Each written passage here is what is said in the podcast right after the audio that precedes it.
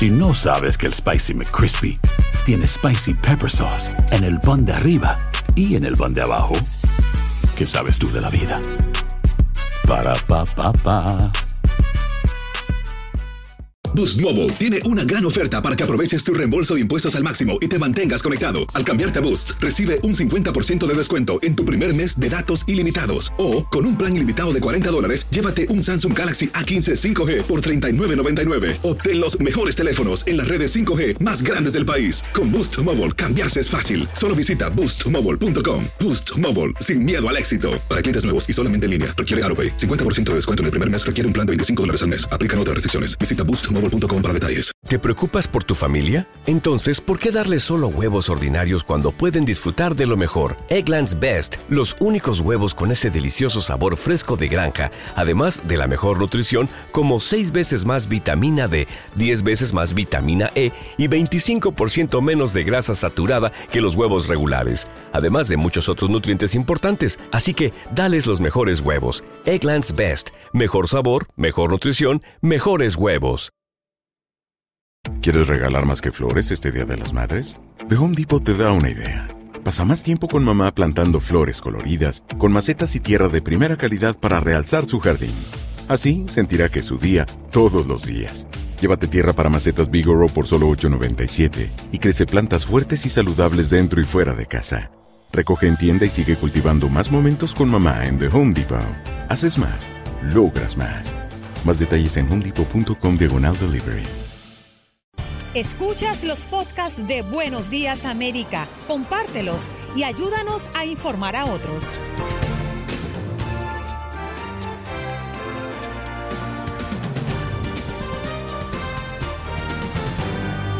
Hoy en Buenos Días América, Trump suspenderá desde este martes el pago del impuesto a la nómina con un plan que genera dudas. Para ello conversamos con Patricia Vélez, periodista de Univisión. Las noticias desde Nueva York con Max Pérez Jiménez y Jorge Hernández desde el sur de la Florida. Luis Alvarado del Comité Político Americano de Lincoln's Projects, conversándonos si puede Trump ganar estas elecciones. Mario Amaya, productor y talento del programa Mi Raza, Tu Liga, de nuestra afiliada oficial en Los Ángeles, para hablarnos de lo que ocurre en la ciudad. Doctora Aileen Marty, especialista en infectología de la Universidad Internacional de Florida, ¿cómo va la carrera para encontrar una vacuna contra el coronavirus? José Miguel Vivanco, director de la División de las Américas de Human Rights Watch, hablándonos de las declaraciones sobre Venezuela en el Consejo de Derechos Humanos. Y Raúl Peinberg con sus comentarios, como todas las semanas,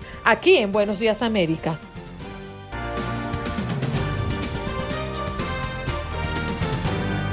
Hoy nuestro tema del día, ay, está caliente. Hoy Biden estará en Pensilvania y Trump va a Wisconsin con las protestas raciales como bandera. Consideran que están movilizándose esta ¿Considera que estas movilizaciones políticas calmarán el ambiente de violencia o por el contrario intensifica las protestas? Esa es nuestra pregunta del día, porque Biden estará en Pensilvania y Trump va a Wisconsin con las protestas raciales como bandera. ¿Consideran que estas movilizaciones políticas calmarán el ambiente de violencia o por el contrario se van a intensificar las protestas. Llámenos al 1-833-867-2346. Ese es nuestro punto de contacto. Nuestra línea telefónica para que se comuniquen desde ya con nosotros. Su opinión cuenta, su opinión es importante y forma parte de este programa. 1-833-867-2346. Vámonos de inmediato también con esta información que tiene que ver mucho con nuestra pregunta el día porque definitivamente en medio de una tensión racial, Trump desafía a las autoridades de Wisconsin y confirma su visita a Kenosha. Recuerden que el gobernador Tony Evers había enviado una carta sugiriéndole al mandatario no hacer presencia en Kenosha, ya que teme que esto agrave la tensión eh, y la tensa situación que se vive a raíz del caso de Jacob Blake. Sin embargo, Trump hizo caso omiso a la recomendación y estará este martes en esa ciudad, es decir, el día de hoy, bajo el argumento de que allí tiene mucho apoyo y definitivamente va a viajar. Vamos a escuchar la información. El presidente Donald Trump confirmó que visitará la ciudad de Kenosha en Wisconsin, pero no se reunirá con la familia del afroamericano Jacob Blake, quien recibió siete balazos de un policía blanco de esa ciudad. Querían hablar, pero querían involucrar a abogados y me pareció que eso era inapropiado, aseguró el mandatario.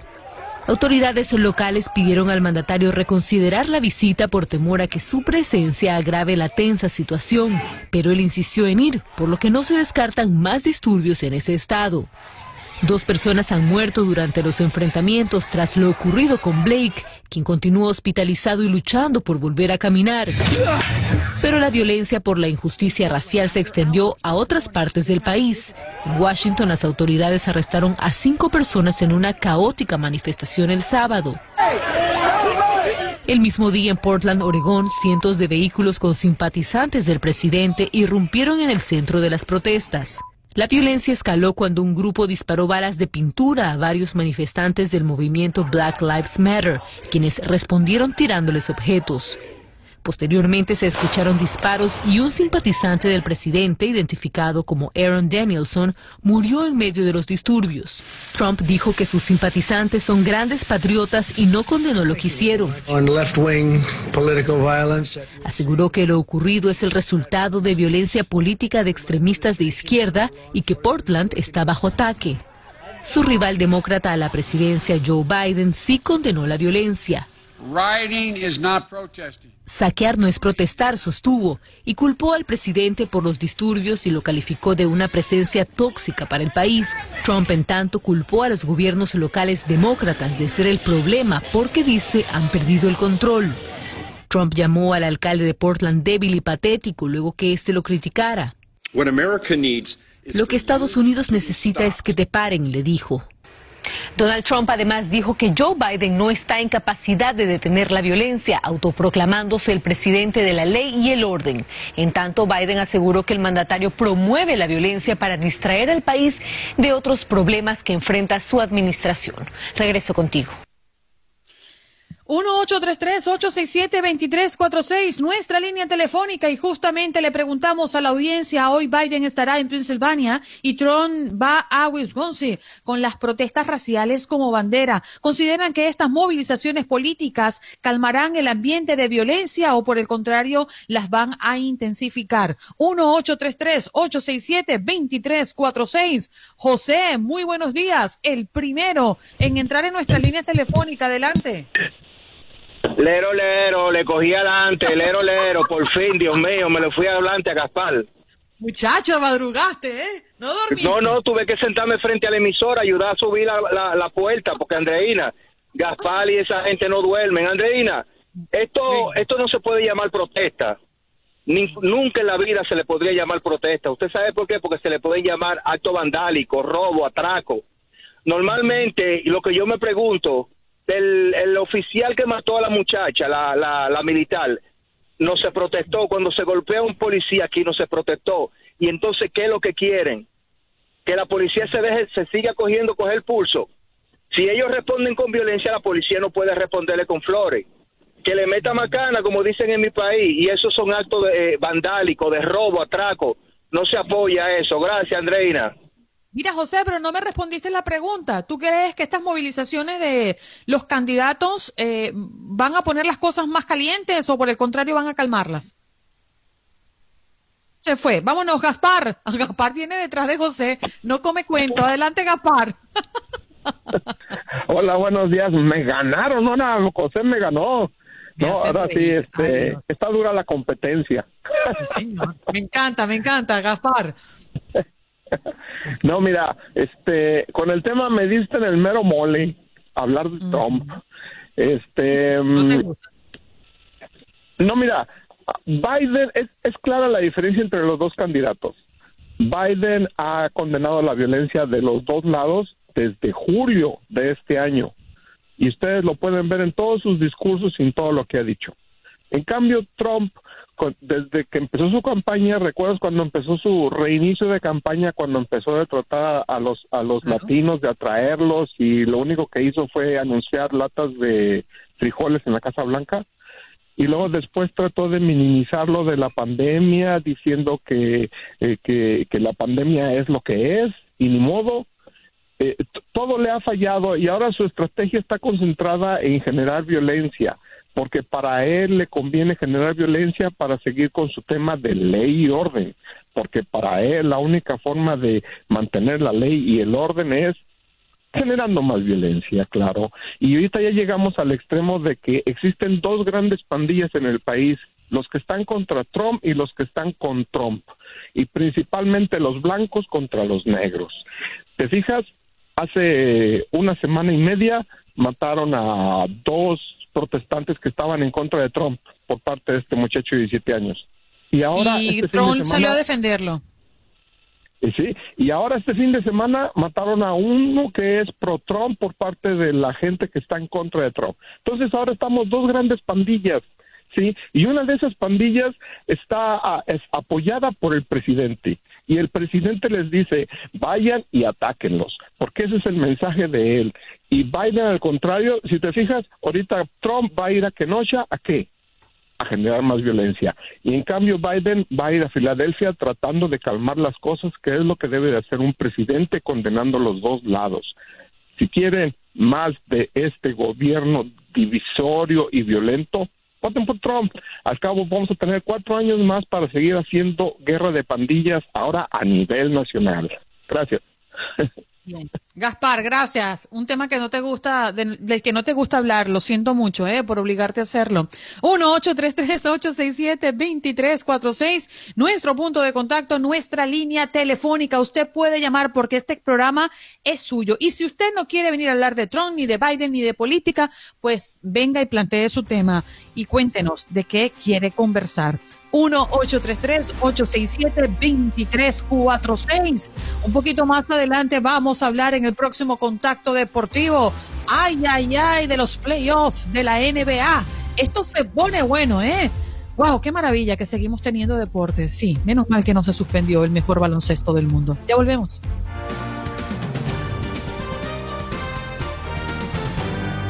Nos vamos de inmediato a revisar otras eh, noticias que han sido prácticamente titulares un día como hoy. Enlazamos con la periodista Patricia Vélez. Patricia, qué alegría tenerte de vuelta en Buenos Días América. Es un placer, ¿eh?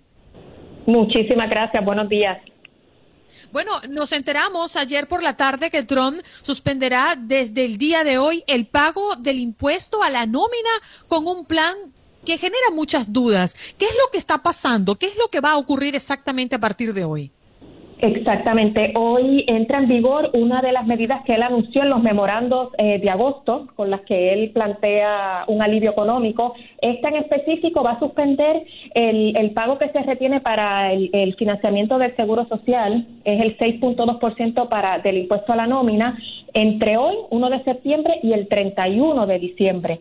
El problema que mucha gente está viendo y que es de acuerdo a la guía que el Servicio de Rentas Internas publicó la semana pasada es que el próximo año, entonces a los trabajadores se nos podría quitar el doble para compensar esta, este dinero que se nos ha dejado de quitar en este momento, porque el impuesto se posterga pero no se elimina. Ok, cuando dices el doble es porque se paga lo de este año y lo, y lo que corre en vigencia. Exactamente, y por eso hay muchas empresas que han dicho que prefieren no acogerse a esta medida del presidente Trump y continuar reteniéndola a sus empleados como de costumbre para que entonces la persona no se tope el próximo año con una deuda de tal vez mil, dos mil dólares para pagar entonces el impuesto. Patricia, ¿y eso puede pasar? Es decir, ¿eso lo puede decidir las empresas? Sí, sí, hay muchas empresas privadas que han dicho, de hecho, la semana pasada enviaron una carta al gobierno y al Congreso avisándole que van a ignorar esta medida del presidente Trump precisamente por eso, porque es difícil de poner en práctica y después puede resultar en detrimento de sus trabajadores. Patricia, eh, ¿qué más eh, podríamos estar esperando en los próximos días con referencia a las ayudas federales? Todavía está el tema de la negociación de un nuevo paquete de estímulos si bien las partes, los demócratas y la Casa Blanca han ido acercando un poco sus posiciones de a cuánto debería ascender el, paquete, eh, aún están lejos. Y por lo que han dicho, el tono de sus declaraciones recientes eh, no pareciera que se van a sentar próximamente sobre la mesa. Esperemos que sí, porque sabemos que hay mucha gente que necesita, que se ha quedado esperando un segundo cheque de 1.200 dólares y también del seguro por desempleo, que si bien se va a estar entregando en un monto más reducido, el dinero que se ha asignado, que es el de la agencia FEMA para el manejo de emergencias, podría ser suficiente, pero solo para unas cinco o seis semanas. Entonces, esos dos puntos muy importantes todavía hay que ver qué podría pasar. A mí me genera muchas dudas eh, con referencia a lo de la suspensión del pago de impuesto a la nómina, porque si hay una persona que hoy está trabajando en esa empresa, eh, no lo paga eh, en estos momentos, es decir, la empresa decide mm, correr con lo que ha dicho el presidente y ya para el próximo año no está con el mismo empleador, ¿qué va a ocurrir? Eh, ¿se lo pecharán a la empresa o, definitivamente se lo quitarán a la persona de los impuestos? ¿Qué, qué, has visto tú en ese aspecto? Esa es una de las interrogantes que expertos han dicho que la guía del IRS no aclara, precisamente eso. ¿Qué pasa si una persona renuncia a su actual trabajo o, lo despiden? Eh, lo que se cree es que la empresa tendría que pagar el impuesto a la IARES el próximo año, pero recordemos que ese es un impuesto que está atado también a un beneficio social de la persona, entonces eso no se ha aclarado. Tampoco se aclaró, por ejemplo, si en nuestra empresa eh, sí decide también acogerse, pero uno no quisiera. ¿Se nos da esa opción o no se nos da? Eso tampoco lo ha aclarado la guía. De hecho, el gobierno federal ya anunció que sí lo va a poner en práctica desde mediados de septiembre y hay sindicatos que han dicho que no quisieran acogerse a ello, pero no se les ha dado otra opción.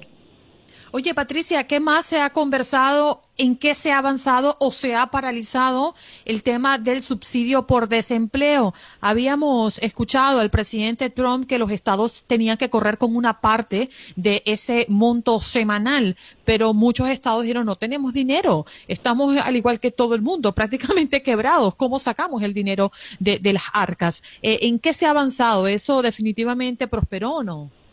Así es, eh, finalmente la mayoría de los estados eh, no van a dar esos 100 dólares porque fue una sugerencia de Trump. Eh, no dijeron que no pueden porque tienen problemas de presupuesto. Lo que sí han hecho muchísimos de ellos es que ya han eh, pedido los fondos de FEMA para que entonces FEMA le dé los otros 300 y que ellos puedan entregar 300 semanales, pero con fondos federales no con fondos estatales. Los 100 dólares que ellos debían poner, finalmente no los van a poner, muchísimos de ellos, la mayoría. Bien, Patricia. Oye, muchísimas gracias por ponernos al día con relación a esta ayuda económica, el segundo paquete, ¿no? Que muchas personas están esperando, pero como ya bien lo dijiste, por ahora no hay mayor avance al respecto. Así es. Cualquier eventualidad le vamos a estar informando con muchísimo gusto. Patricia Vélez, muchas gracias. Periodista de Univisión, pues hablándonos de esto que Tron suspenderá desde el día de hoy el pago de impuestos a la nómina con un plan que genera muchas dudas y que ya nos los explicaba Patricia, queda prácticamente a descripción de las empresas de hacerlo o no hacerlo.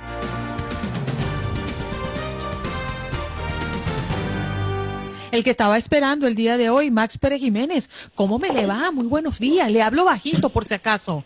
Pues cómo me le va, Andreina, un abrazo cordialísimo desde Nueva York, que amaneció lluvioso en el día de hoy, parece como lágrimas por la derrota de ayer. La admito, no hay problema. Eh, oh, felicidades porque adquirieron un buen peloterazo ahí, Stalin Marte para reforzar sus Marlins.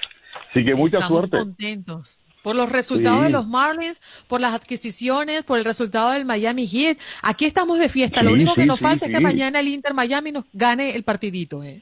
Oye, y cuidado con ese Miami Heat, tiene muy buen equipo. A mí me, a mí me gusta para verlo en, las finales. Eh, Oye, eh, Andreina, hoy amanecimos con eh, la noticia de que el sindicato de maestros de el estado de Nueva York podría declarar una huelga y eh, esta tarde hay una reunión eh, con el sindicato y representantes de los maestros para ver qué determinan. Y esto sí sería catastrófico ante lo que se quiere hacer en el estado de Nueva York.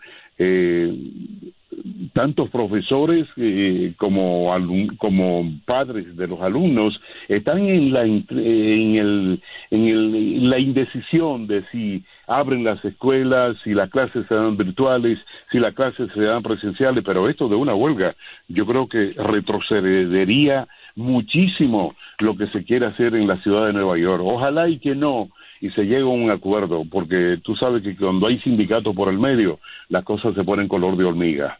Eh, ¿Te acuerdas que la semana pasada hablamos de que podrían despedirse 22 mil empleados eh, públicos aquí en la ciudad de Nueva York? Lo recuerdo, pues, claro. Sí, pues hoy sale la noticia de que el alcalde de la ciudad de Nueva York, Bill de Blasio, reiteró que la precariedad de la ciudad, del presupuesto municipal, pues podría obligar a reconsiderar el despido. Yo creo que esto es una buena noticia, ¿verdad? Eh, si se consigue un préstamo a largo plazo, dijo el alcalde, entonces pues se podrían salvar estos empleos. Y es que ahí van, van, a, van a haber muchísimos padres de familia que perderían su, su trabajo y pondría la situación, mm, como dicen en Puerto Rico, mucho más peor en la ciudad de Nueva York. Se anunció que para el próximo viernes estarán abriendo los restaurantes eh, naturalmente con sus limitaciones en New Jersey, eh, funcionando a un 25% y practicando el distanciamiento social eh, de lugar. Así que esta es una buena noticia para New Jersey, pero por otro lado, entonces, en la ciudad de Nueva York se dice que tardaría meses en reinstalar, lo, reinstalar eh, la apertura de, de los restaurantes y bares en la ciudad de Nueva York. Y esto pues es una noticia también que, que crea mucha tristeza porque no hay dudas, Andreina, de que muchísimos negocios, muchísimos restaurantes pequeños que no pueden subsistir porque tienen que eh, estar abiertos para, para funcionar al 100% podrían desaparecer en la ciudad de Nueva York. Y esto pues empeoraría la situación aquí en la ciudad de Nueva York. Así que vamos a ver, ojalá, ojalá y que eh, se llegue a un acuerdo para que los restaurantes en la ciudad de Nueva York puedan funcionar, aunque sea a un por ciento determinado, creo yo. O sea que sí, lo que está pasando en Miami-Dade también, Max, que están al 50% a partir de ahora. Yo creo que aquí podría funcionar a un 25% y naturalmente con los delivery, con las órdenes para llevar, y el que funciona un 25%, pues esto podría dejar que o permitirle que sobrevivan muchísimos pequeños negocios y grandes negocios en la ciudad de Nueva York que depende de ese tipo de negocio. Eh, la ciudad de Nueva York. Particularmente, Max, los que yo creo que, bueno, y deseo que sobrevivan son los Mets, ¿eh? Les deseo suerte. bueno, Andreina, yo creo que eh, vamos a comenzar una nueva etapa a partir de hoy. Mañana te cuento, ¿ok? Ay, Dios mío, querido. Max Pérez Jiménez, muchas gracias por estar con nosotros, ¿eh? Un abrazo.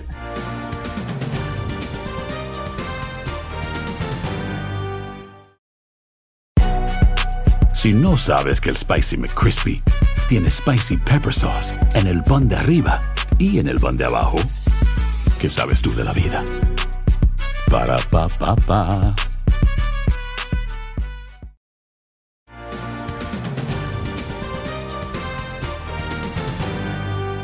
Adelante, Jorge. Buenos días. ¿Cómo estás? Andreina, feliz martes. ¿Cómo estás, mi amiga? Saludos a todos los que se levantan a esta hora. Buenos días, América. Muy buenos días. ¿Qué está pasando en el sur de la Florida, compañero? Compañera, tengo excelentes noticias porque la tasa de positivismo o positividad en los casos de coronavirus se mantiene en menos del 5%. En las últimas 24 horas el Departamento de Salud confirmó 1.885 nuevos casos de COVID-19, que es la cifra más baja desde el mes de junio. También se reportaron 68 nuevas muertes, por lo que ya los contados, por ejemplo, el Distrito Escolar de Miami-Dade, el superintendente Alberto Carvalho dijo que posiblemente a finales de septiembre los estudiantes regresarían de manera presencial a las aulas escolares. O sea, que regresaron a clases el, el distrito este lunes. Muchas fallas técnicas se presentaron en este nuevo formato virtual, en esta nueva realidad que tenemos que vivir. Así que estaremos pendientes. Muchos colegios también privados y colegios charter anunciaron el regreso a clases posiblemente para este 15 de septiembre. Así que veremos lo que se nos viene encima. Wow, eso es una noticia sumamente interesante y crítica, ¿no? Sobre todo por el momento en el que estamos atravesando, donde muchas universidades en todo el país se han visto regresar nuevamente a lo virtual a propósito de los múltiples contagios. Ojalá que todos estemos seguros, eso es lo más importante. Un abrazo, Jorge. Gracias, mi amiga. Feliz día. Tú sabes que aquí los restaurantes también desde el día de ayer comenzaron ya la fase 2 de reapertura. Eh, pueden comer en los interiores de los restaurantes a un 50% de capacidad. Excelente noticia para los dueños de restaurantes aquí en el sur de la Florida. Así es. Gracias, Jorge Hernández, periodista de Univisión 23 Miami, acompañándonos todos los días en Buenos Días América.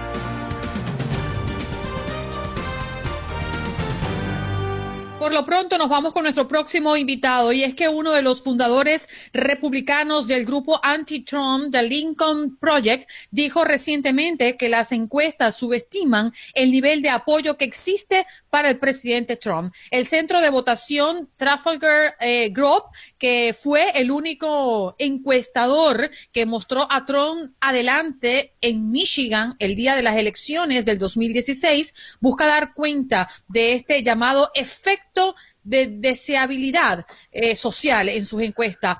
El encuestador principal le dijo a los medios que hay más votantes de Trump silenciosos en el 2020 que en el 2016. Para explicarnos cuál es la situación actual, tenemos a Luis Alvarado del Comité Político Americano Lincoln Project con nosotros. Luis, qué placer tenerte. Gracias por darte cita con Buenos Días América.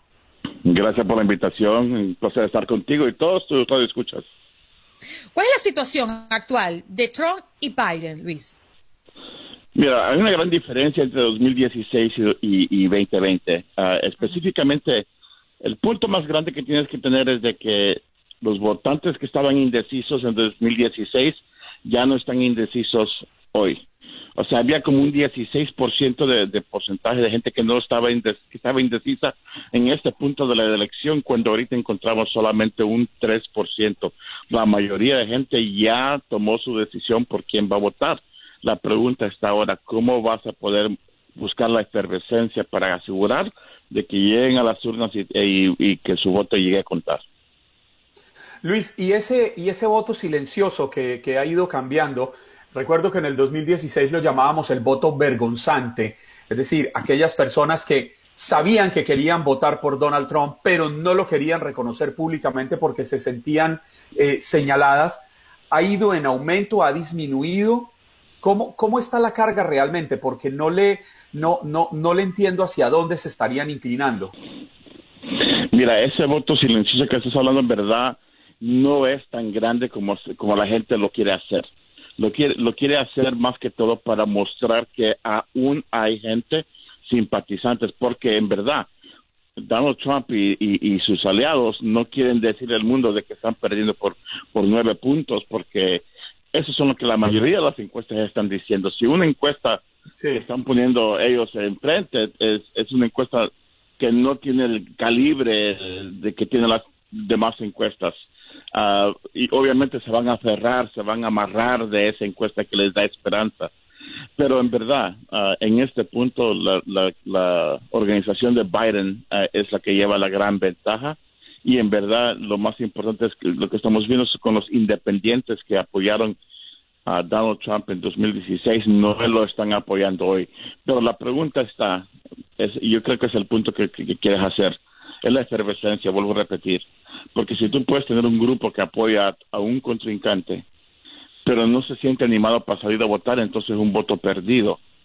Y lo que vimos con 2016 es que fue una doble uh, cuchillazo para Hillary. Número uno, la gente que había dicho que él iba a apoyar a ella no salió a votar. Y mucha gente que, y la gran mayoría de gente que había dicho que iba a apoyar a Donald Trump, sí salieron a votar y se quedaron en línea por horas para asegurar que su voto contara y tú mirabas que tal vez el voto afroamericano no salía a votar. Entonces, ahora lo que estamos viendo es contrario. Mucha gente que dice que va a salir a votar uh, por Joe Biden, un 85% que es casi inimaginable, no dicen que van a votar por Joe Biden, que van a salir a votar en contra de Donald Trump.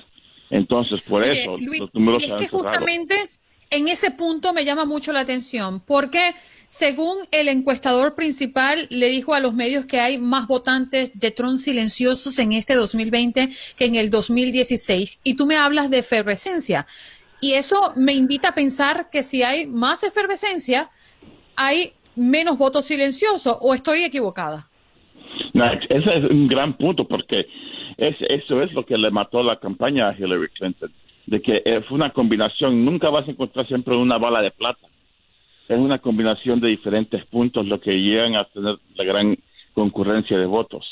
Y en este punto lo que estamos viendo es de que hay una bala de plata más fuerte en esta campaña que cualquier cosa más. Y esa bala de plata es de que más gente tiene, ah, estamos hablando del voto popular, tiene un gran ah, sentimiento en contra de Donald Trump. Pero cuando tú ves a los estados púrpuras, aquellos que tienen la gran capacidad de determinar quién va a ganar y quién va a perder, aún así lo que se está viendo es de que hay más apoyo para Donald Trump y se encierra un poquito más la contienda, pero aún así, generalmente los votos de Biden aún están más a él. La, pregunta van a ser de que todos esos millones de dólares que están la gente, las dos campañas guardando para, para esta eh, elección, van a ser utilizados no para influenciar el voto, sino que para sacar a sus apoyantes a las urnas. Sí, eh, Luis, sin embargo, frente a lo que usted dice, no deja de, asombrar que aunque es una realidad, en este momento va punteando o liderando las encuestas Joe Biden, es un hecho que en las últimas dos semanas eh, el presidente Donald Trump le ha venido recortando esa distancia. Ya no es un margen tan holgado como el que había marcado por las encuestas hace tres o cuatro semanas, ya es un margen mucho más estrecho. ¿A qué se puede estar debiendo eso? Bueno, yo me voy a fijar a una encuesta, que es la encuesta que más se acercó hacia los resultados de 2016, que es la encuesta de la Universidad USC Dornfield. Y ellos tienen lo que llaman un tracking, un tracking de que es cada semana 8 mil votantes que se esperan que van a ir a votar y, y cada semana los, hacen su encuesta. Y lo que ellos dijeron esta mañana, uh, si tú lees el reporte de Los Angeles Times, uh, ellos dijeron de que Donald Trump ah, había perdido dos votos, 2% de, de, los votos con la, con la convención demócrata, pero lo recuperó con la convención republicana. O sea que básicamente quedaron empatados. Todo lo como, tal y como habían entrado, han salido de las dos convenciones. Y la única, la única cosa que se está cerrando Donald Trump con este mensaje de que va a haber violencia para todos los Estados Unidos eh, no es para influenciar tanto más que para incitar de que sus apoyantes de su base salgan a votar para que en verdad se sientan entendidos. Luis, me gustaría trasladarle la pregunta del día o el tema, mejor dicho, del día que hoy le hemos hecho a la audiencia como habitualmente lo hacemos, y es que hoy Biden estará en Pensilvania y Trump va a Wisconsin con las protestas raciales como bandera. ¿Usted considera que estas movilizaciones políticas mm, calmarán el ambiente de violencia o por el contrario cree que la van a intensificar? No, yo digo que la van a intensificar, pero yo creo que eso es parte de la... Y no, él nunca lo va a aceptar, pero cuando el gobernador le dice, por favor no vengas a, nuestro estado porque nos va a afectar negativamente, y el presidente se aferra de que va a hacer lo que él quiere, es básicamente mandar un mensaje a su base, que su base, hay gente que cree de que de que la manera por la lo apoyan a él es porque él se cree a un nivel más alto que cualquier presidente lo ha hecho en cualquier uh, ocasión anteriormente. Y entonces nunca Donald Trump, aunque esté 100% equivocado, va a su brazo torcer a decirle al mundo de que él está incorrecto. Entonces, cuando le dicen de que no puede hacer algo, yo creo que se aferra más a demostrarle a su base, no porque en verdad quiere unificar el Estado, no porque quiere resolver el problema, quiere básicamente mandar un mensaje a su base de que él aún sigue, siendo, sigue siendo el fuerte de la película. Bien. Luis, valoramos mucho que te hayas dado cita a este programa y que hayas dedicado unos minutos para explicarnos un poco sobre este tema, ¿eh? Un placer siempre estar con ustedes.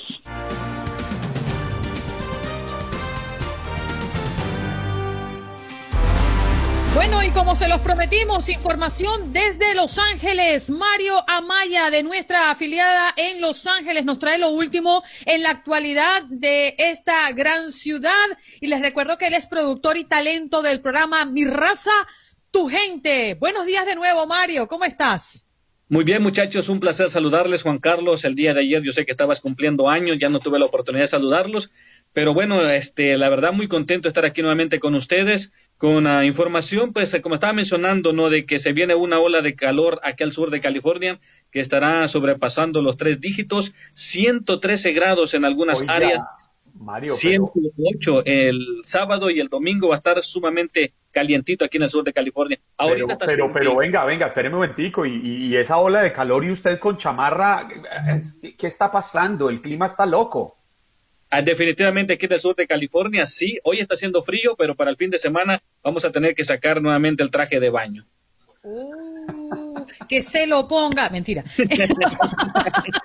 le, garantizo, Andreina, que de cintura para abajo está puesto el traje de baño. Seguro. Como regularmente no siempre pasa. Ahí me calzado. en cuanto a las noticias, eh, en general, eh, Mario, ¿qué es lo más resaltante en la ciudad? Bueno, este, el día de ayer, lo que es el alcalde de la ciudad de Long Beach ya informó de que la próxima semana les estarán enviando los cheques para todas aquellas personas que no han podido pagar su renta. Más de aproximadamente unas dos mil personas se van a beneficiar. Van a recibir eh, tres cheques eh, por tres meses. Cada uno va a ser de mil dólares.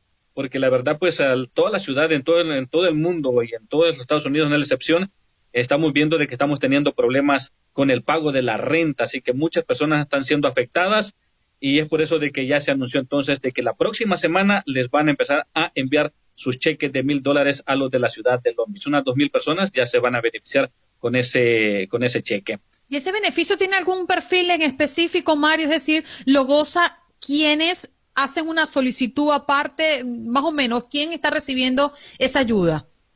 Bueno, este, lo tuvieron que haber solicitado, ya prácticamente se cerró este, las personas que lo podían hacer ahí en la ciudad de Long Beach. Se metieron aproximadamente unas tres mil solicitudes y solamente dos mil calificaron. Todo depende, ¿no? Si el COVID, qué tanto les haya afectado en esta, pues en lo que es esta temporada que lamentablemente nos estamos viendo muy, pero muy afectados todos a consecuencia del COVID-19. También fíjate otra información, este, eh, está creciendo el problema de los desamparados aquí en el sur de California aquí en el centro de Los Ángeles eh, ya muchas personas, ya inclusive hay más de 60 mil personas que han quedado sin vivienda en los últimos días, así que es un problema muy pero muy grave de vivienda aquí en el sur de California y ya se anunció también de que está una ley que posiblemente pues la estén pasando para que la gente deje de pagar la renta, bueno, que pague las rentas hasta en el mes de febrero. Es increíble lo que está viviendo. Óigame, Mario, a usted lo veo bien recortado el pelo y eso me trae a colación que el gobernador autorizó abrir las, las barberías en todo el estado, pero precisamente en Los Ángeles, el alcalde en una pelea de titanes no ha autorizado abrir las barberías. ¿En qué va a parar esta discusión?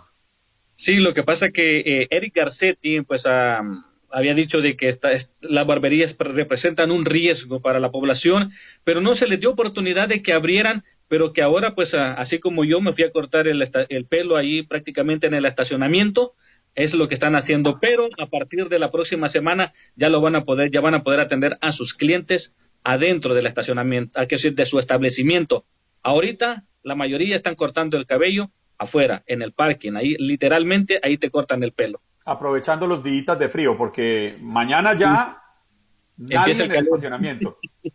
sí, sí, definitivamente ya eh, y parece de que también este, el gobernador Gavin Newsom ya informó de que sí le va a dar oportunidad a los estilistas, peluqueros, de que puedan ya atender a sus clientes adentro de sus establecimientos. Mario, dinos la verdad, tú en mm. medio de esta pandemia tuviste que aprender a pasar de la maquinita y, a cortarte, ¿verdad?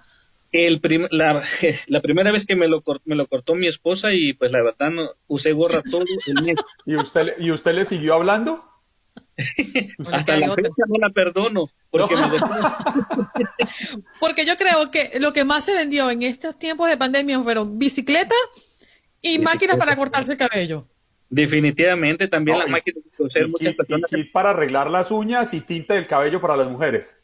Ah, bueno, eso sí, eso sí, tienes razón. Mario, te abrazamos. Sí, no, te los buenos días. Ajá, sí, discúlpame. Sí, rápidamente. Lo que pasa es que en esta pandemia ahora sí ya conocemos verdaderamente a la esposa, porque ya ves que con sus rayitos, con sus cortes de pelo bien bonitos y con sus uñas ahí, pues ahora ya las conocimos tal como tú. Te voy a dar un secreto. Yo nunca dejé que mi esposo me conociera. un abrazo, Mario. Gracias por estar con nosotros todos los días, ¿eh? Gracias, un placer. Saludos para todos ustedes. Carlos, felicidades. Gracias.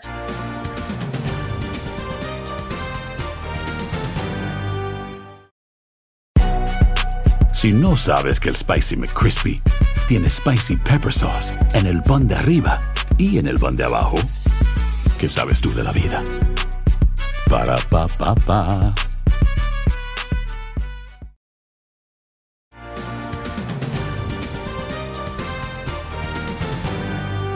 Nos vamos de inmediato también con nuestra próxima invitada. Ella es la doctora Aileen Marty, especialista en infectología de la Universidad Internacional de Florida. Muy buenos días, doctora. Gracias por estar acá con nosotros. Oh, un placer. ¿Cómo están ustedes hoy? Bueno, estamos muy curiosos por lo que está ocurriendo con las recientes declaraciones que tiene que ver con eh, la fase 3 no culminada, ¿no? Y es que la FDA podría considerar el uso de emergencia de una vacuna antes de terminar la fase 3 de prueba. ¿Cuáles son los riesgos? ¿Qué significa no haber cumplido con esa tercera fase, doctora? Bueno, lo que quiere significar es que no sabemos si de verdad va a durar la, respuesta inmunológica a esa vacuna porque no ha pasado el tiempo, simplemente no lo ha pasado. Y tampoco sabemos con seguridad que, que no va a producir un problema después de seis o, meses o un año, que eso que uno busca cuando uno hace este tipo de pruebas. Y necesita una gran cantidad de gente como se hace en fase 3 para saber esas cosas porque aunque todos somos seres humanos, tenemos nuestras diferencias y tenemos que ver el porcentaje de personas en cual pudiera haber problemas y esas cosas no se pueden saber antes de tiempo. Doctora Marty, Estados Unidos se ha caracterizado a lo largo de su historia por demostrarle al mundo que las cosas se realizan bien hechas y de forma responsable. Pero me queda a mí la incertidumbre de si en este momento ese es el mensaje que se está entregando al autorizar o contemplar apenas la posibilidad de autorizar una vacuna. ¿Es un mensaje, una actitud responsable? Pues de verdad que no lo es. No, no es una cosa responsable hacer esas cosas así. No es lo normal para los Estados Unidos. Nosotros nos gusta hacer las cosas bien hechas y eh, si se pueden hacer y, por supuesto, eh, esto, este tipo de cosa es una cosa que no es característica de nuestro país. Entonces, yo estoy un poquitico alarmada, honestamente. Es más, yo he notado que ya, ya había varias diferentes anuncios que son alarmantes para nosotros que, que, eh, que practicamos la, la, ciencia de la medicina. Eh, hasta el director eh, anterior de NIH, de la Institución Nacional de Salud de, de, de los Estados Unidos, uh, también está, igual que yo, sumamente alarmado por estas noticias, por ejemplo, eso de, ¿cuáles son las noticias que les alarman a ustedes como profesionales? Bueno, número uno, ese anuncio que hizo la CDC de, de, no tener que hacer las pruebas en las personas que son más probables de tenerla aunque no tengan síntomas, eso es una cosa muy peligrosa para los Estados Unidos y es una actitud muy eh, eh, bueno, que, que, va a resultar en más personas infectadas y más problemas. También eh, el anuncio antes de tiempo de, de la plasma, eh, que todavía estamos en el medio de hacer los experimentos y, y, y la manera que se reportó por el FDA era falsa. Eh, no, no era reflectado en, la, en lo que teníamos puestos en nuestros estudios. Entonces, esas cosas son muy alarmantes porque nosotros tenemos que hacer las cosas bien hechas, tenemos que hacer la ciencia bien hecha para, para lograr no nada más que lo que tenemos que lograr con el experimento, pero para que para que eh, la comunidad tenga fe en lo que nosotros al fin le producimos. Porque si em, cuando empezamos a, decir cosas o a hacer cosas que, que, uno puede dar duda, le da duda a todo, incluyendo las cosas que uno no debe dar duda, ¿entiendes? O sea, es muy alarmante para nosotros que estamos tratando con todo lo posible de fajar contra este virus y hacer las cosas bien hechas, que hay personas en el gobierno que están haciendo declaraciones que son peligrosas. Doctora, qué bueno que usted está aquí porque yo he tenido siempre esta duda, hablando de dudas, ¿no? Muy puntuales. Cuando inició esta pandemia o nos golpeó mucho más fuerte a nosotros el pasado mes de marzo, la mayoría de los especialistas hablaban entre 14 y 18 meses para poder hallar la vacuna de manera definitiva. Y no han pasado ni siquiera 10 meses desde el mes de marzo, ya ni calculo, ya no sé, menos de, de, de 8 meses. ¿Hay algo que ha determinado la evolución más rápida en este proceso o definitivamente no hay una razón por qué? No, no hay una razón por qué. La verdad es que, que eh, simplemente lo están eh, eh, acelerando, pero no, no, no están haciendo, no están cumpliendo con lo que nosotros sabemos que es la manera de hacer las cosas para poder yo, yo a mis pacientes, si yo le digo, tienes que tomar este medicamento para mejorarte, es porque yo he hecho los estudios y yo sé que ese medicamento va a beneficiar a mi paciente. Igual si le doy una vacuna, yo quiero saber las estadísticas de esa vacuna para saber que es una cosa sana y salva y que es efectiva. Eh, si, si, si yo no tengo los datos para poder eh, eh, saber que lo que le estoy dando a un paciente de verdad es una cosa que va a, hacerle bien. Entonces me, han puesto en una posición muy difícil como médico porque yo eh, trato por todos medios posibles hacer las cosas que beneficien a, mi, a, mis pacientes y al pueblo.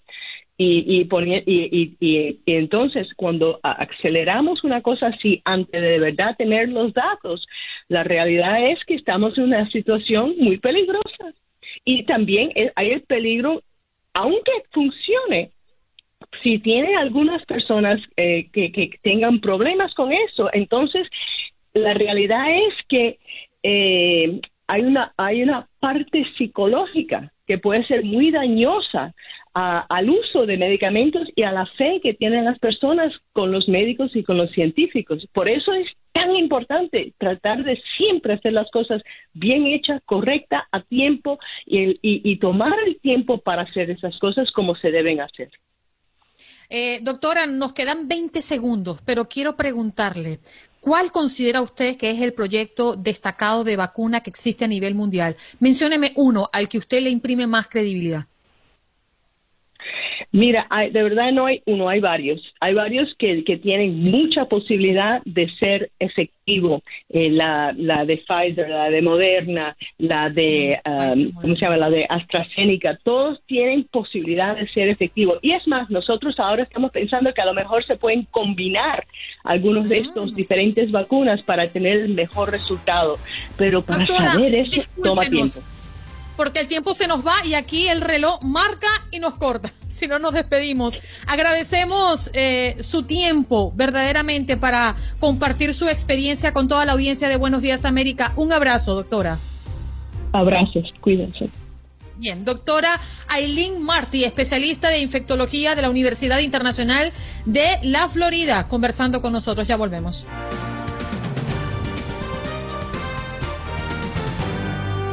Pues con nuestro próximo invitado y tiene que ver con un tema no muy dulce, ¿no? Totalmente opuesto, un, un, tema amargo, un tema que nos hace desilusionarnos de lo que estamos viendo alrededor del mundo.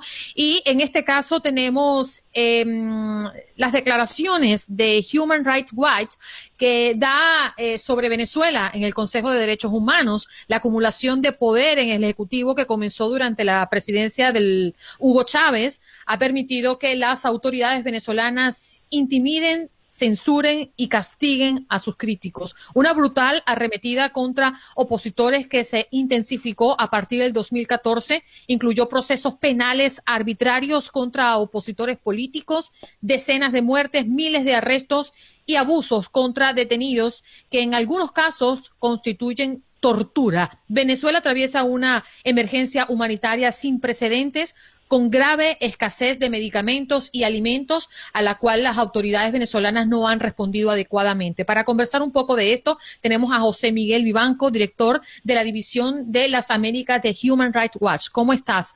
Eh, José, gracias por estar con nosotros. Muy buenos días, un agrado estar con ustedes. Al contrario. Bien, lo, primero que se me ocurre preguntarte y ha sido la noticia en los últimos días, eh, o mejor, Mejor aún, para no desviarnos de, la introducción, háblanos de estas declaraciones y qué puntualmente es lo más crítico.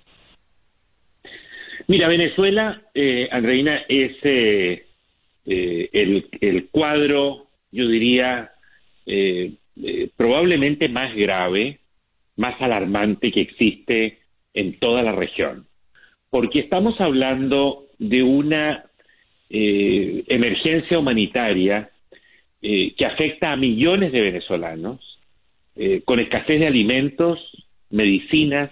Imagínate tú que el 20% de los hospitales públicos venezolanos no tienen acceso al agua potable. Mira lo dramático que significa eso. Eh, el 70% eh, eh, restante, el acceso al agua potable es eh, intermitente, lo cual significa que los, los doctores tienen que muchas veces traer su propia agua para lavarse las manos, para, para hacer tratamientos médicos, incluso cirugías. la situación es realmente agobiante desde el punto de vista de lo que es eh, la emergencia humanitaria. Estos datos que te doy eh, son eh, el resultado de una investigación que hemos hecho con médicos especializados de, de la Universidad de Johns Hopkins. Pero al margen de eso, tú tienes una situación política también gravísima, donde la dictadura que gobierna Venezuela, encabezada por el señor Maduro, es el que decide quién va a prisión y quién sale de prisión. O sea, allí no hay, no hay, no hay ninguna institución judicial capaz de frenar abusos, capaz de contrarrestar el poder total que tiene el régimen sobre los ciudadanos. Y eso les permite capturar personas, eh, torturar. Las torturas eh, que se aplican en Venezuela son eh, similares a las que aplicaba Pinochet durante su dictadura en Chile hace 30 años, ¿no? Con, con electricidad en los genitales, con bolsas plásticas para intentar asfixiar a las personas. mira, no, no quiero entrar en detalles, pero estamos hablando de unos casos de brutalidad extrema. y, y esta situación no mejora, ¿no? Eh, es cada vez más crítica y el COVID, toda esta crisis de, del, coronavirus, le ha permitido al régimen eh, incrementar aún más la presión, la, represión, perdón, que está dirigida hoy día incluso a médicos, a enfermeras, a personal de los hospitales que reclaman por eh, la falta de utensilios, de guantes, de máscaras, de, de vacunas de, lo elemental que debe existir en cualquier hospital. Eh, y son reprimidos, amenazados, golpeados o incluso hasta arrestados, detenidos, ¿no? En, en un ejercicio completamente arbitrario del poder. Periodistas que hacen investigaciones y denuncian también son perseguidos. El WhatsApp lo tienen intervenido y hemos documentado casos donde las personas que intercambian mensajes privados denunciando hechos de este tipo son visitados por los servicios de inteligencia y se los llevan. Entonces, este, estamos ante el reino del, del arbitrio, de la, de la persecución que no tiene límites. Señor Vivanco, eh, yo estoy convencido que en América no hay una persona con mayor autoridad moral que usted para eh, criticar el régimen tiránico, dictatorial que hay en Venezuela, porque desde Human Rights Watch se han conocido las más graves denuncias sobre lo que sucede en este país, las más fuertes investigaciones. Desde su conocimiento, ¿qué se necesita para salir del señor Maduro y de esta parranda de criminales que lo rodean y que han acabado con los derechos humanos en el que fuera la metrópoli de, Latinoamérica? Mira, Juan Carlos, gracias por tus comentarios. Eh, eh, realmente son muy importantes para nosotros. Eh, nosotros venimos trabajando en Venezuela desde hace ya más de dos décadas, yo diría tres décadas antes de Chávez, de luego, pero, pero con Chávez hicimos múltiples evaluaciones, incluso yo tuve la oportunidad muchas veces de reunirme con él y presentarle informes que eran lapidarios porque mostraban una realidad que iba en franco deterioro. Fuimos de los primeros en denunciar las actividades, por ejemplo, de los, eh, los colectivos, que son estos zampones armados que tienen licencia para matar, para detener, para torturar, Y cuando digo licencia es porque trabajan eh, en conjunto con la Guardia Nacional Bolivariana, la Policía Nacional, el SEBIN, eh, son los que administran los sectores populares. Eh, imagínense ustedes lo que es vivir con el terror que representan esos zampones, esos delincuentes, que portan armas largas y que además son responsables por un sinnúmero de hechos atroces. Para nosotros, acá lo central, lo fundamental, es seguir denunciando que la sociedad civil eh, venezolana, que es muy valiente, eh, hay organizaciones eh, que, que, realmente hacen una labor increíble como Foro Penal, por ejemplo, que son abogados que gratuitamente representan a venezolanos perseguidos en todo el país o provea, en fin, esos, esas documentaciones deben seguir. Pero al mismo tiempo, eh, la comunidad internacional tiene un, rol eh, supremamente importante eh, sobre la base de sanciones. Las sanciones individuales, congelar los, los bienes y, al mismo tiempo cancelar las visas de aquellos jerarcas del régimen, sean militares, civiles, miembros del Poder Judicial, un Poder Judicial que no existe, un apéndice del Ejecutivo, Señor lamentamos que el tiempo el tiempo se haga tan corto. Acá el corte nos los imponen y no tenemos nada que hacer. Lamento mucho no tener más tiempo para hablar de lo bochornoso que ha, sido el uso de los presos políticos para forzar elecciones y garantías en Venezuela, con de hecho la descarcelación de Juan Requesen hace pocos días. Un abrazo, señor Vivanco. Muchas gracias por estar con nosotros. Muchas gracias a ustedes por esta invitación. Al contrario.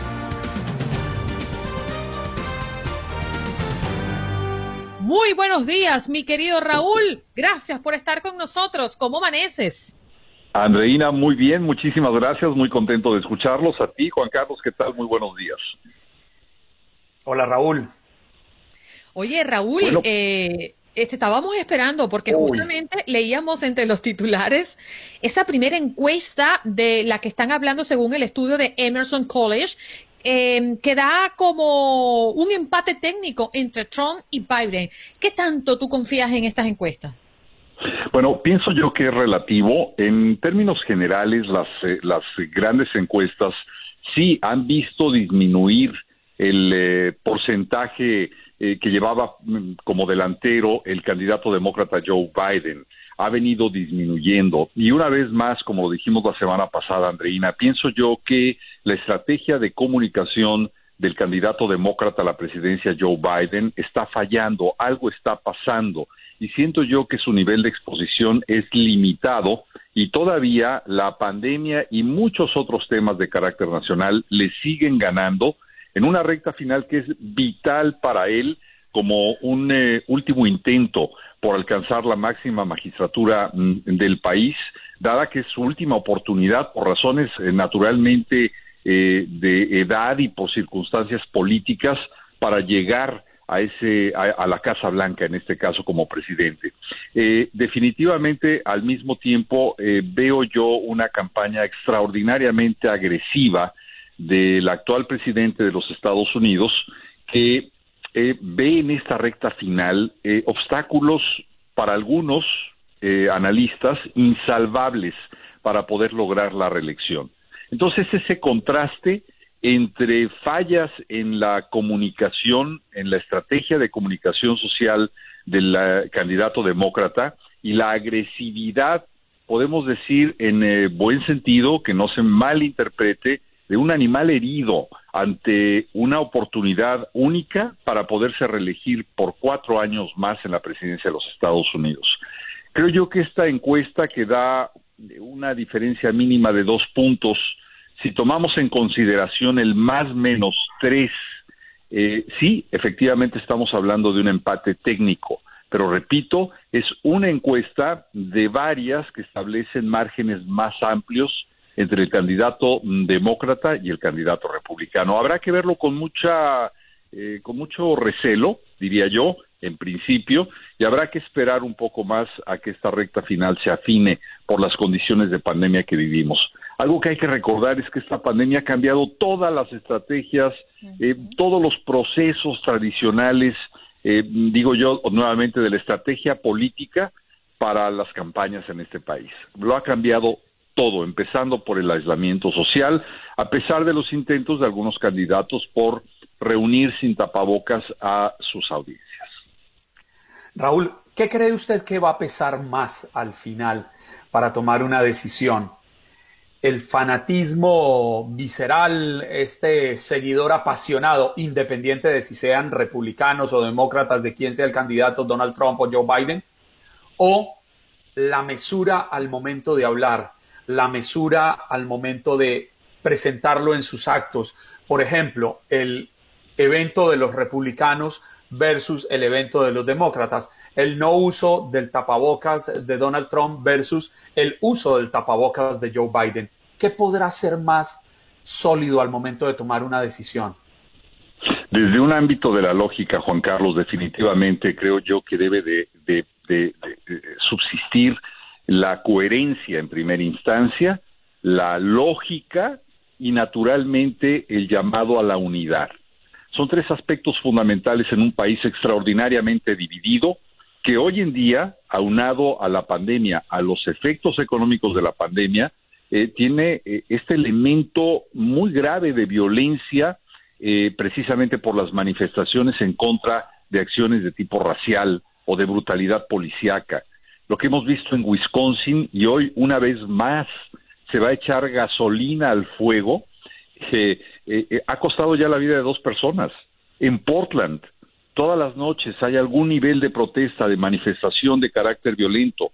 Y precisamente hoy el presidente ha dicho en una rueda de prensa que el joven de 17 años que mató a dos manifestantes en una protesta contra la brutalidad en Kenosha estaba tratando de escapar, se cayó y lo atacaron muy violentamente. Es decir, el presidente, que a su vez es un candidato a la presidencia, se convierte en juez, es decir, en el elemento de otro poder, que es el que debe determinar bajo qué condiciones eh, atacó o no atacó a dos manifestantes que estaban en contra de la violencia.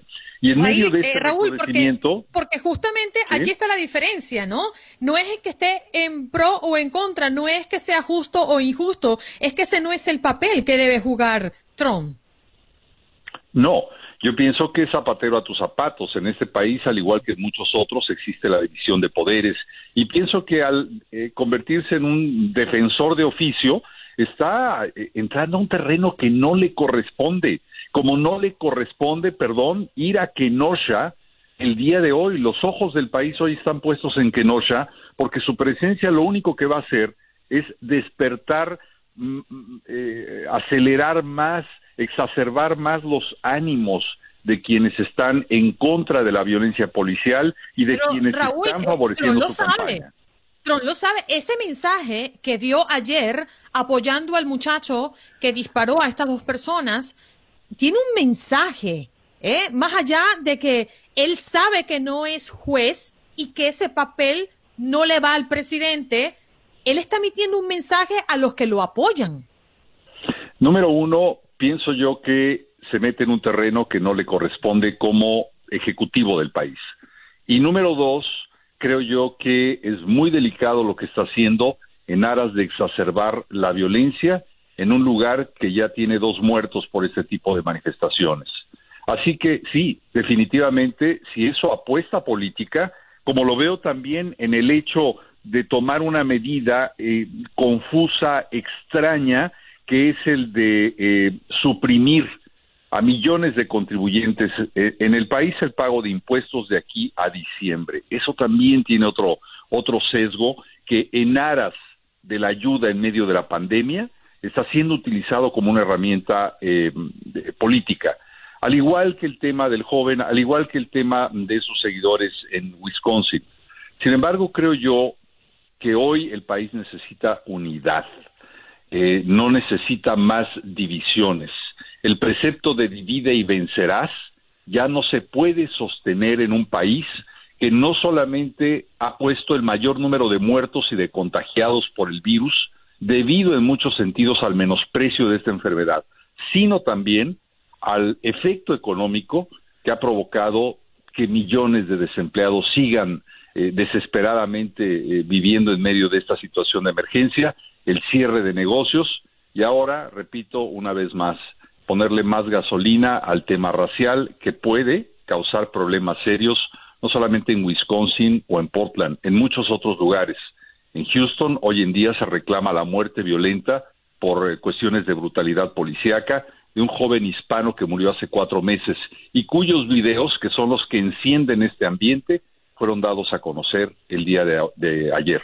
Así que habrá que esperar más reacciones de este tipo. Raúl, se conocen eh, nuevos audios de la jueza federal jubilada Mary Ann Trump, hermana del presidente Donald Trump, y en ellos pues se va, lanza en ristre contra eh, varios de sus sobrinos, entre ellos Ivanka y Eric, quienes fueron protagonistas la semana pasada de la convención republicana. Incluso de la propia Ivanka eh, dice es una mini Donald, eh, aclarando claro está que estos eh, audios fueron grabados por Mary Trump de, sin que la jueza supiera. ¿Qué, ¿Qué tan sano es que este tipo de cosas se vayan conociendo, sobre todo entendiendo la forma en que fueron grabados? Cualquiera diría, eh, Juan Carlos, en esta recta final que el presidente ha hecho todo lo posible para no reelegirse. Eh, creo yo que eh, mucho con el peso de, su, de su propia familia, que entre sí se cuestionan, tanto cuestiones relacionadas con la moralidad como con la integración familiar. Recientemente la primera dama también fustigó a la hija del presidente por no respetar su imagen como primera dama del país. Eh, en fin, pienso yo que pueden llegar a afectar, pero fundamentalmente podríamos pensar que eso no va a dejar de ser una, una anécdota de carácter familiar, que dice mucho, cuidado para mí, dice más que muchas otras acciones del presidente. Cuando alguien en la familia destaca este tipo de actitudes, hay que pensarlo muy bien. Sin embargo, hoy en día, el gran peso del elector está determinado por los resultados que de aquí a noviembre se puedan tener con respecto a la enfermedad, al COVID-19, es decir, por eso la lucha del presidente por lograr cuanto antes eh, la creación de una vacuna efectiva. Número dos, de la manera en que pueda resolverse el aspecto económico derivado de esta pandemia con las ayudas del gobierno. El Congreso no acaba de ponerse de acuerdo el presidente mm, saca un proyecto de disminución o recorte total de impuestos de aquí a diciembre, pero que tendrían que ser pagados de alguna manera después de diciembre, es decir, en los primeros meses del próximo año. Eso no queda nada claro, no le sirve desde mi punto de vista y naturalmente el poder hacer un llamado, con lo que creo yo que podría ganar mucho en esta recta final, a la unidad del pueblo norteamericano, a la moral del pueblo norteamericano. No sé si él tiene la calidad o la estatura, pero eso es lo que haría cualquier candidato coherente en una recta final, porque el discurso de división y de odio, desde mi punto de vista, está condenado para servir única y exclusivamente a minorías que no se han dado cuenta de que el mundo ya cambió hace muchos, muchísimos años, Juan Carlos. Óigame, Raúl, el tiempo se acaba rápidamente. Ay, no, ay, no, cuando yo le veo esa mirada a Juan Carlos, ay, no, ay, no, viene con algo. Discúlpame, Raúl, me voy a desconectar. Tres frases que dijo Dora la semana pasada, el martes, una de nuestras oyentes, justo cuando terminó su intervención, ella llamó y dijo, en una novela yo me derrumbo ante ese hombre. Si es verdad que el hombre viene del mono, Raúl es el King Kong. Y terminó diciendo, qué macho ese. Oiga, Raúl, envíenmele un saludo a Dora, por favor. Dora, todo mi cariño, todo mi afecto. Simplemente les recuerdo a todos que los primeros 40 años de vida nos dan el texto. Los 30 siguientes, el comentario. Así que yo les agradezco la oportunidad de comentar a través de estos...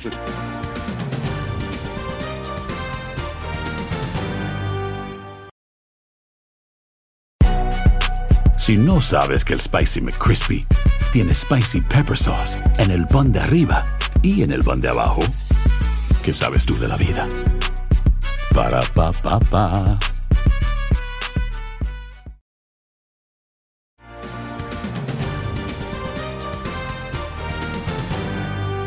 Esto es Contacto Deportivo. Buenos días, Katia Mercader. ¿Cómo estás? Good morning in the morning con tu taza amarilla. Además que tú la volteas todos los días.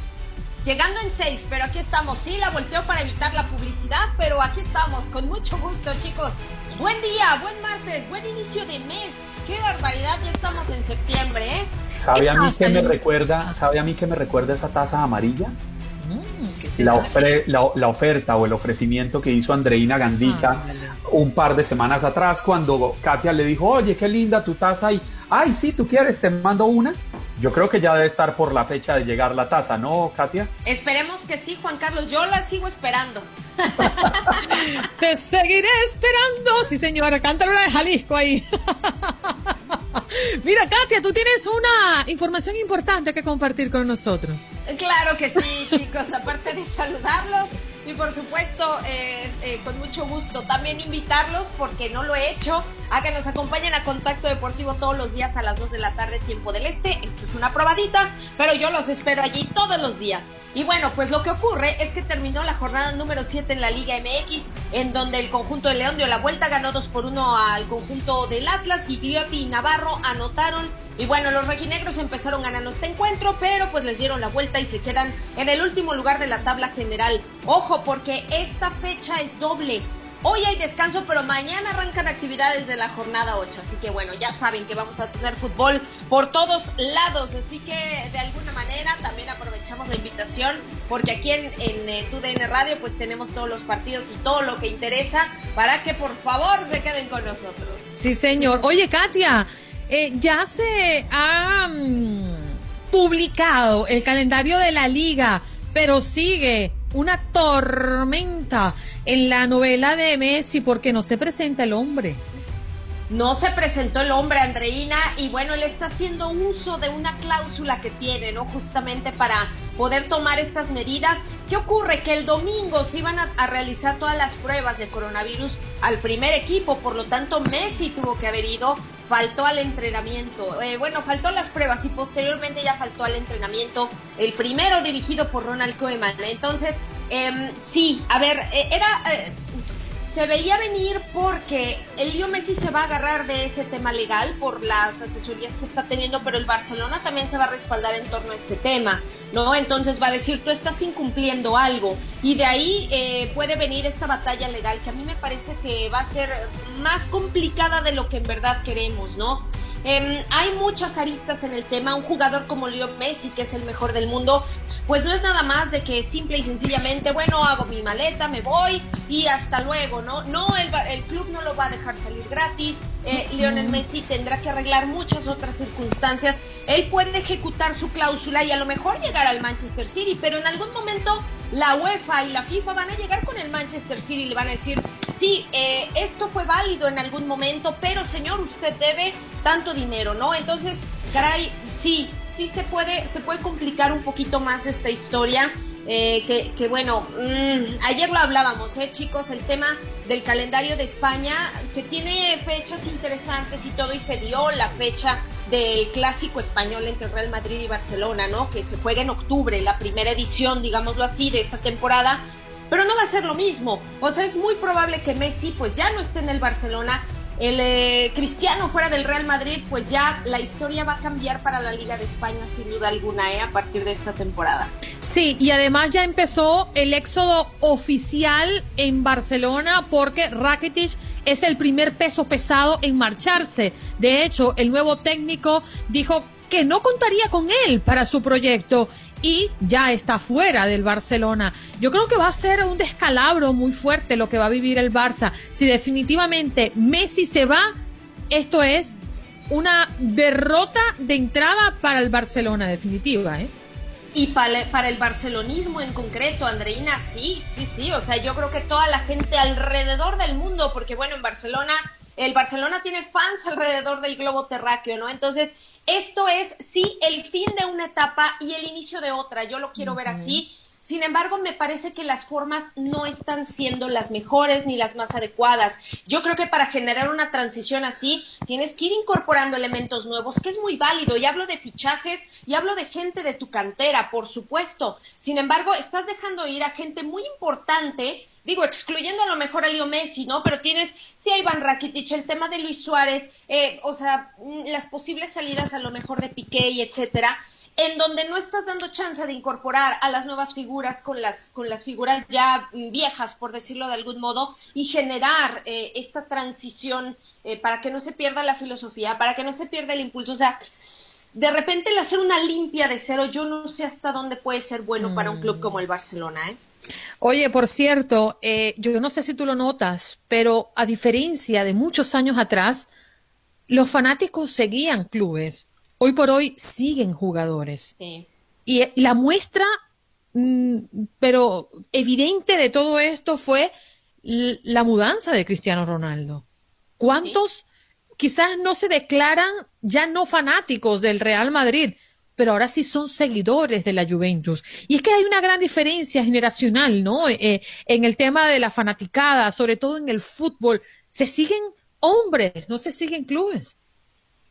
Es que es increíble, ¿no? Cómo ha cambiado, porque lo dices bien, Andreina, y es un punto bien interesante. Neymar, por ejemplo, ¿no? Es otro de los ganchos de los cuales podríamos hablar en donde tú como aficionado te gusta un jugador por cómo juega, por su estilo, por lo que tú quieras.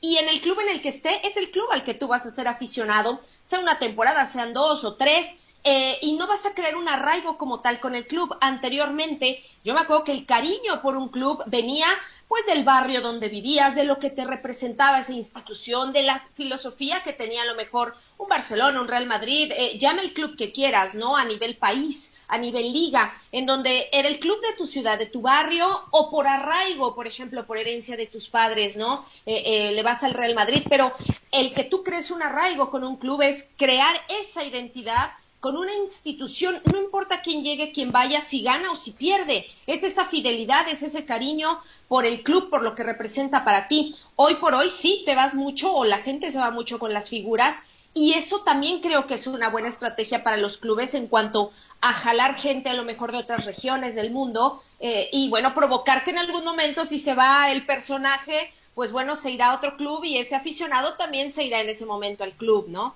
es un manejo distinto. El tiempo se, se, nos fue, lamentablemente, increíble, hablando de, este tema que es sumamente eh, noticioso, polémico e interesante porque hay muchas ramas dentro de, de este contrato de Messi que ha llamado poderosamente la atención, tanto que la liga se pronunció el pasado domingo inclinándose hacia el club y dándole prácticamente la razón. Pero además que me hablaba de Piqué y me dio mucha risa, Juan Carlos, porque estaba viendo una foto de Shakira en su cuenta de Instagram y tenía ella su carita atrás como un mar y decía el lugar más dulce del mundo. Y yo dije, nada, es su casa, ¿no? Es su hogar. Eh, eh, ella está allí en su hogar. Y cuando me meto a ver dónde exactamente es, y es en el Waldorf de Astoria de Maldivia. Y yo decía, oh, bueno, pero claro, un lugar muy dulce. Sí, claro, cómo no. A mí también me encantaría estar llena de melao allá, en Maldita. Katia. Ella, ella, puede ir a cualquier lado. Ah, no, ah, no, pues. sí. Aquí Katia, mucho Katia, Shakira. Katia sí no puede ir a cualquier lado. Katia debe llamarme. Oye, Juan, mira que estoy pensando. ¿Te parece bien? ¿Te gusta la idea? Sí, claro. Andreina, no se quede callada, por favor. No, yo, de, yo, te dejo ahí que te desemboque. No, porque cuando yo hablo con Katia, a mí me gusta, me hace falta el bullying suyo, Andreina, porque es el que me aterriza, viene siendo como. mi, mira, Viene siendo como mi polo a tierra. Oh, bendito Usted me hace entender de, hey, Juan Carlos, a ver, parcero, deje de soñar con Katia, que ahí no tiene nada que Pero hacer. Deja de ponerme la incómoda. Katia, un abrazo, te quiero y te amo mucho. Chao, Katia, buen día. Chicos, buen día, gracias.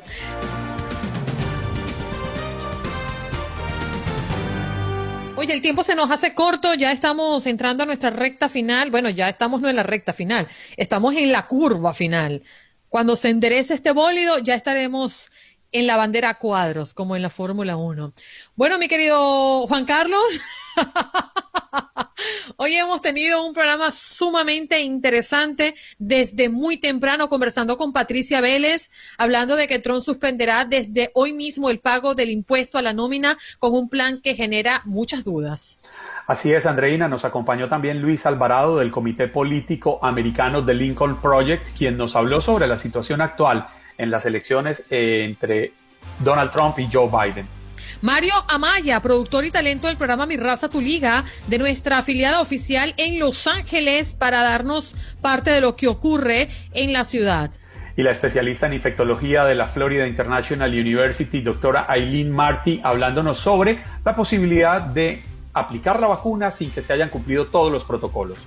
También conversamos en una conversación sumamente interesante, por cierto, con Jorge Vivan, eh, mm, José Miguel Vivanco, director de la División de las Américas de Human Rights Watch, hablando de Venezuela. Y como cada martes, los acertados comentarios políticos de Raúl Peinbert.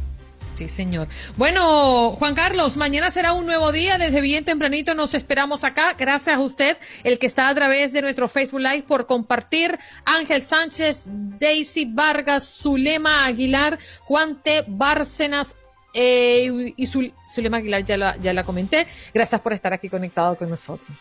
A todos ustedes, muchas gracias por recibirnos en sus casas. Recuerden que la cita es mañana 2 de septiembre, miércoles, aquí con Andreina Gandita desde las 6 de la mañana en Buenos Días América, su show matutino de TUDN Radio ¿Miércoles? de la cadena Univisión. ¿Mañana miércoles? Ya mañana. ¿Really? ¿No? ¿Sí? Sí, venga, no, no, no, no, no me confunda. Usted, usted lo hace por enredarme, ¿no? ¿Saben qué? Mejor me despido. Chao.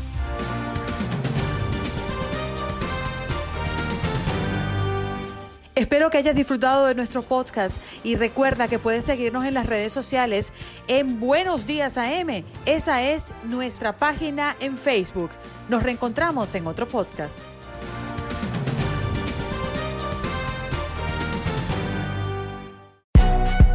Si no sabes que el Spicy McCrispy tiene Spicy Pepper Sauce en el pan de arriba y en el pan de abajo, ¿qué sabes tú de la vida? Para, pa, pa, pa. Boost Mobile tiene una gran oferta para que aproveches tu reembolso de impuestos al máximo y te mantengas conectado. Al cambiarte a Boost, recibe un 50% de descuento en tu primer mes de datos ilimitados. O, con un plan ilimitado de 40 dólares, llévate un Samsung Galaxy A15 5G por $39.99. Obtén los mejores teléfonos en las redes 5G más grandes del país. Con Boost Mobile, cambiarse es fácil. Solo visita boostmobile.com. Boost Mobile, sin miedo al éxito. Para clientes nuevos y solamente en línea, requiere AroPay. 50% de descuento en el primer mes requiere un plan de 25 dólares al mes. Aplican otras restricciones. Visita boostmobile.com para detalles. Cassandra Sánchez Navarro junto a Catherine Siachoque y Verónica Bravo en la nueva serie de comedia original de VIX, Consuelo, disponible en la app de VIX ya.